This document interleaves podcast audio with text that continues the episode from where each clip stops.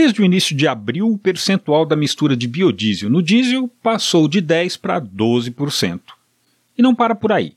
A mudança será gradativa, continuará subindo 1% ano a ano até chegar aos 15% em 2026.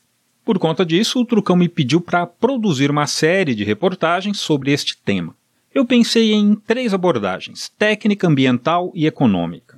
Na parte técnica, a ideia era entrevistar as montadoras para saber o comportamento dos motores com mais biodiesel. Mas houve silêncio. Para ser exato, um jogo de empurra. As montadoras jogaram o assunto para a Anfávia, a associação que as representa, e a Anfávia jogou para as montadoras.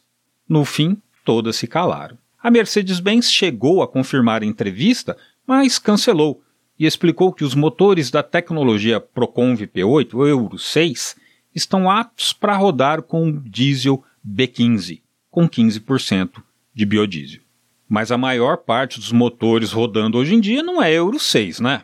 A Iveco também agradeceu o contato, mas disse que a FPT, que fabrica os motores da marca, não iria participar da reportagem. Eu quis saber o motivo e a resposta foi, abre aspas, uma decisão interna levando em conta alguns pontos dessa pauta. Fecha aspas. Além de solicitação de entrevista, eu pedi para cada montadora uma nota oficial da marca sobre sua posição a respeito do maior percentual de biodiesel e conclusões técnicas a partir de testes nos motores. Estes foram os pontos. Enfim, será que haveria alguma motivação política para não falar desse assunto? Apenas a CNT, Confederação Nacional do Transporte, se manifestou.